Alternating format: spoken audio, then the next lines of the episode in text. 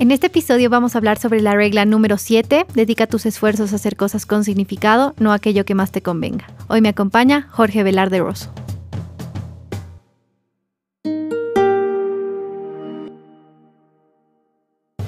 Jorge, te tengo una pregunta. ¿Qué es el bien y qué es el mal? Jordan Peterson se plantea semejante pregunta que los seres humanos nos venimos preguntando desde que somos seres humanos justamente, ¿no?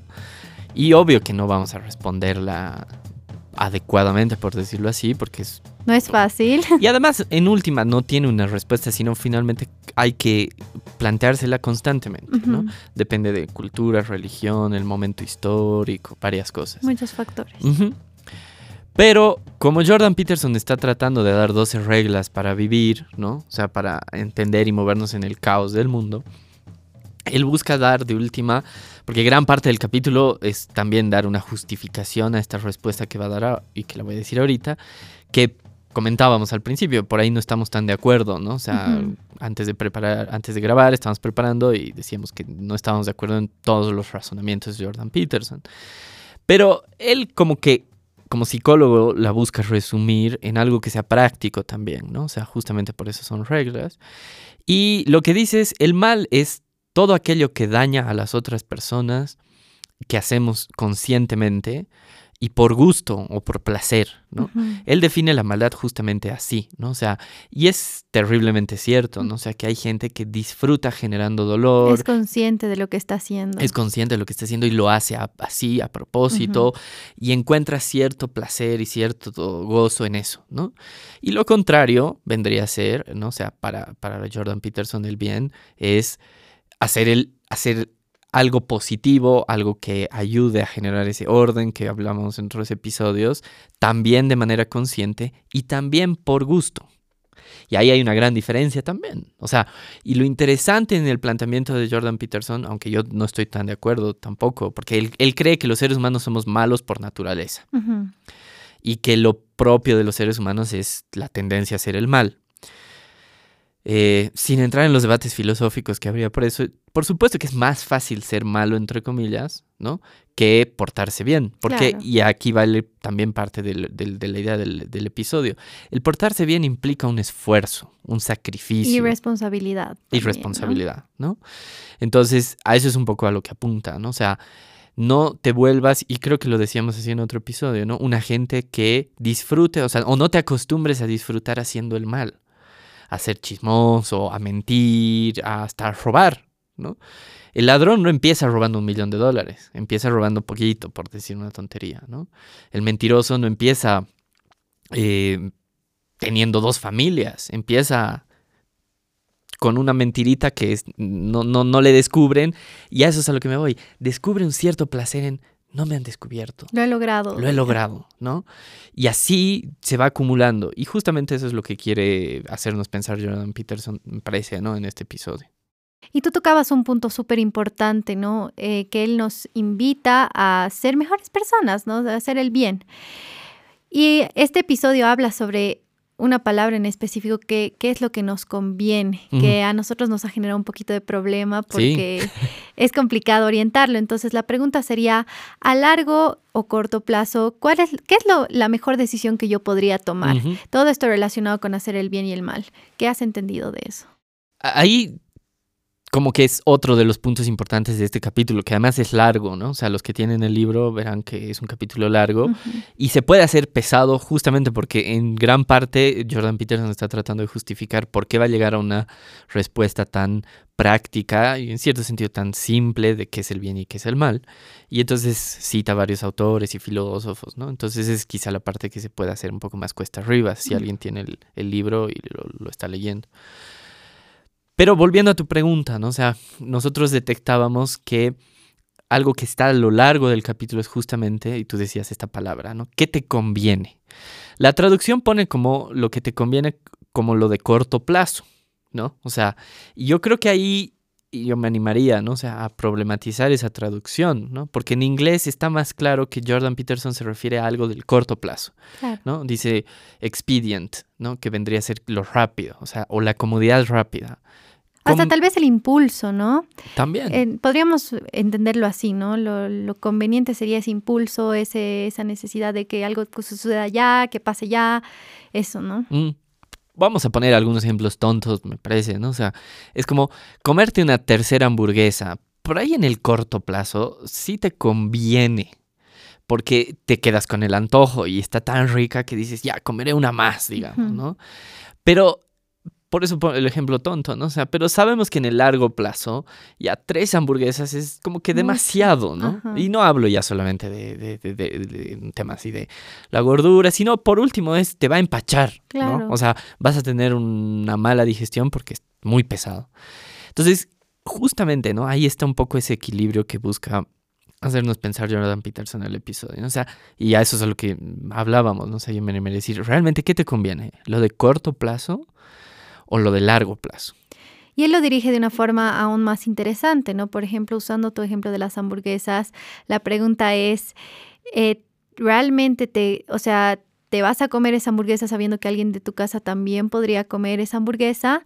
Él lo, lo, amplía, ¿no? Lo lleva al bien para todos, no solo para uno mismo. Y eso es igual algo súper rico, ¿no? Bueno, y, el ejemplo que pones creo que ayuda súper bien a, entender, ¿no? O sea, hacer el bien no es solo una cuestión egoísta, sino justamente tiene esa, esa cuestión relacional, ¿no? De, de, diálogo con el otro. O sea, si te comes esa tercera hamburguesa, sigamos con el ejemplo, eh, tu hermano se va a quedar sin comer, ¿no? Entonces es, muy, entre comillas, obvio qué es lo que deberías hacer.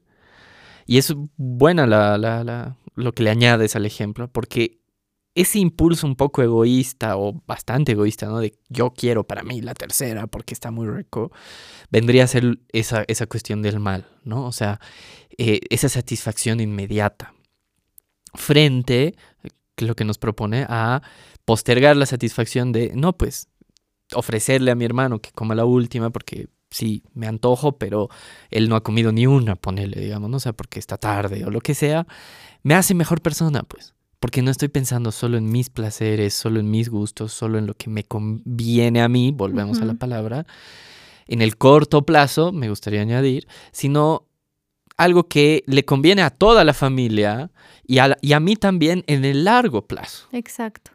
A veces nosotros como personas nos dejamos llevar mucho, ¿no? Por esos impulsos en ese momento. Y lo que nos propone Jordan es que nos sentemos a pensar, mm. a pensar a largo plazo, no a corto plazo, porque eso es lo que él habla, ¿no? De postergar la satisfacción. Sí. ¿Qué, nos puedes decir es, de eso, Jorge? Bueno, ahí me parece que está el punto más importante, digamos, del, del podcast, del, capítulo que, del que queremos hablar en este episodio del podcast. Eh, que es justamente, ¿no? Aprender y entrenarnos, porque es algo que se aprende y por lo tanto, ¿no? Uno como que se autoentrena, por decirlo así, a posponer aprender, ¿no? A ver en el mediano y largo plazo, ¿no? Vuelvo a la palabra, ¿no? Que me conviene más pensar en plazos más largos que en estos plazos inmediatos. Pero aquí hay algo que me parece, para mencionarlo rápido, ¿no? interesante, porque tiene que ver con la pregunta del bien y el mal, ¿no? Que tiene que ver con el sentido de la vida, ¿no? Vivimos en una época donde se nos proponen varios sentidos de la vida. Y de nuevo, no vamos a entrar en ese tema porque es muy amplio, por ahí en otros episodios más adelante lo podemos volver a tocar. Pero justamente como no vamos a ponernos de acuerdo los miles de millones de personas que hay en el mundo de cuál es el sentido de la vida, a eso es a lo que va Jordan Peterson, buscaremos una respuesta que por lo menos sea práctica, ¿no? Y tiene que ver con esto, ¿no? Del generar orden frente al caos que se va a presentar en el mundo siempre. Siempre va a haber algún momento, ya lo hemos hablado también, ¿no? En que las cosas no van a salir como las habíamos pensado. Y ahí, no, ahí está este, este elemento interesante. Si yo he sembrado, por decirlo así, hace tiempo, a un año a una semana, justamente estas relaciones. Volvamos al ejemplo tonto de la hamburguesa. Si yo he sembrado una buena relación con mi hermano al haberle ofrecido la hamburguesa, cuando yo necesite un favor de él, va a ser más probable que él esté dispuesto a hacerme un favor, justamente porque yo me he adelantado, por decirlo así, a hacer y mostrarle que estoy en una, con la intención de tener una buena relación. ¿Se entiende? Sí, él nos habla de una relación causal, ¿no? De nuestros esfuerzos del presente, cómo van a determinar el mañana. Y eso es súper importante de entenderlo porque, eh, como yo lo puedo haber interpretado, es encontrar la satisfacción, no simplemente hacerlo porque vas a saber que en algún momento puedes recibir algo, sino encontrar la satisfacción en hacer el bien. En hacer bien las cosas, porque tú es lo que él siempre propone, vas a ver cambios, vas a ver resultados. Eso es lo lindo de las reglas, ¿no? Que te asegura que si haces una acción, vas a poder ver los resultados al día siguiente o en la semana siguiente. Y aquí aparece una palabra bien interesante justamente, porque es la palabra interés, ¿no? Y, lo, y, lo, que mencionas, ¿no? O sea, a veces se nos vende y a mí me parece un poco infantil en cierto sentido, porque es una versión muy romántica que puede funcionar cuando somos más, más chicos, ¿no? Pero, pero en la medida en que vamos creciendo hay que como que perderle el miedo, porque tiene que ver con lo que tú dices. No está malo el interés, o sea, hacer una buena acción con el interés de que en el futuro me rinda más. Por eso decía la palabra, ¿no? O sea, porque fíjate que en los bancos funciona igual. O sea, el, el mecanismo es exactamente el mismo. ¿Por qué yo voy a meter plata a un banco? Por interés, literal. ¿no? O sea, si yo pongo 100 bolivianos hoy y el banco me va a devolver 100 mañana, ¿qué sentido tiene? Para eso me los gasto hoy. Claro, está muy romantizado el hecho de dar sin esperar a recibir, ¿no? Exacto. Pero ponía el ejemplo tonto del banco porque funciona hasta en la economía, pues porque los seres humanos somos los mismos cuando estamos formando una familia o una amistad o cuando ponemos nuestra plata en el banco. O sea, ¿para qué voy a poner mi plata hoy en el banco si en un año el banco me va a devolver igual la misma cantidad?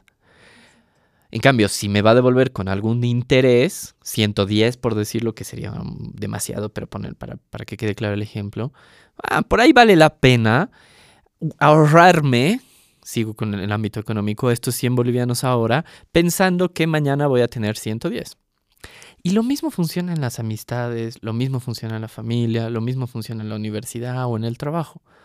Por eso decía, si yo tengo un acto de bondad con la otra persona, no es malo que tenga el interés y espere que en el futuro la otra persona también tenga un acto de bondad. Es más, por eso nos molesta tanto cuando alguien, a, a una persona a la que hemos tratado bien, nos paga mal. Justamente la expresión es esa. No está mal esperar que las otras personas sean amables si yo he sido amable. Si no lo hace, el problema es de él, no mío. ¿Me, me, explico? Totalmente, y estoy súper de acuerdo porque lo que tú, en la lógica que has puesto del ejemplo del banco, lo que tú estás haciendo es darle significado a la acción. Exacto. Porque lo conveniente es súper rápido, no tiene significado, es instantáneo. Entonces, lo que lo que realmente a lo que nos invita Jordan es a darle significado a cada acción. Y eso también, o sea, es planear, es ver cómo me podría en algún momento beneficiar y todo eso es darle realmente significado y eso es lo importante de estas experiencias, ¿no? Mm, y, y, además, lo interesante es si, tiene que ver con esto del entrenamiento, si con la gente que conozco, mi familia, mis amigos, compañeros de trabajo, de la universidad, lo que sea, empiezo a ser amable, esperando que eventualmente si yo necesito algún favor también sean amables, tarde o temprano se me va a hacer tan habitual ser amable que después voy a ser amable con la gente que sé que no me va a devolver nada. Alguien que me pide una indicación en la calle o un ciego que necesita ayuda para cruzar una calle. O sea, si yo ya estoy acostumbrado a hacer favores, me va a ser natural hacer el favor a alguien sin esperar justamente nada a cambio. O sea, por supuesto que no voy a ayudar a un ciego a cruzar la calle y le voy a cobrar, digamos, ¿no? O le voy a decir, me da su dirección para que cuando yo necesite un favor se lo pida de vuelta. No. Pero ¿qué gente ve a otra persona que necesita ayuda y no la ayuda?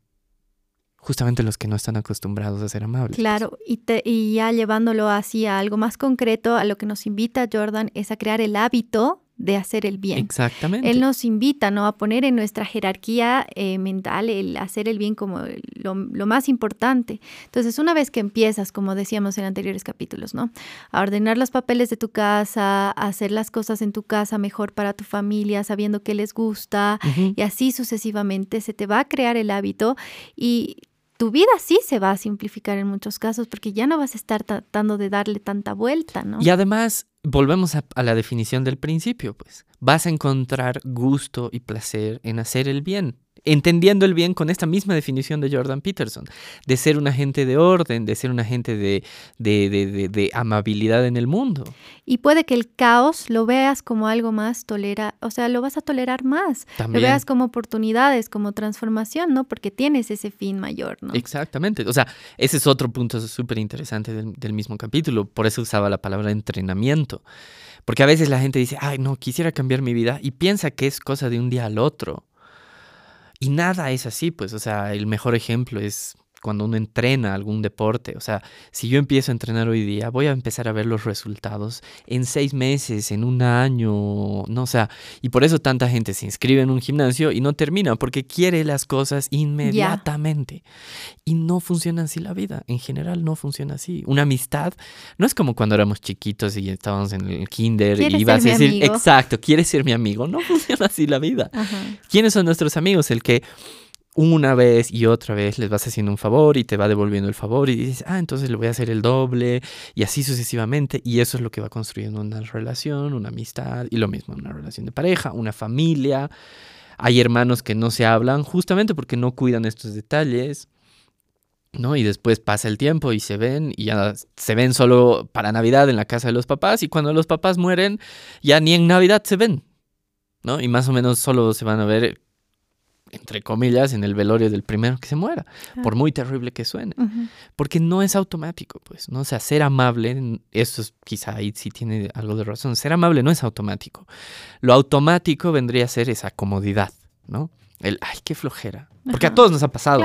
Todos hemos debido ver, ahorita me estoy acordando un ejemplo, todos hemos debido ver a alguien parado en su, en su auto en la calle y a mí me pasa, ¿no? O sea, ay, lo debería ayudar, pero dices qué flojera, porque sabes que tienes que bajarte, ensuciarte, empujar el auto, y dices qué flojera y te pasas de largo.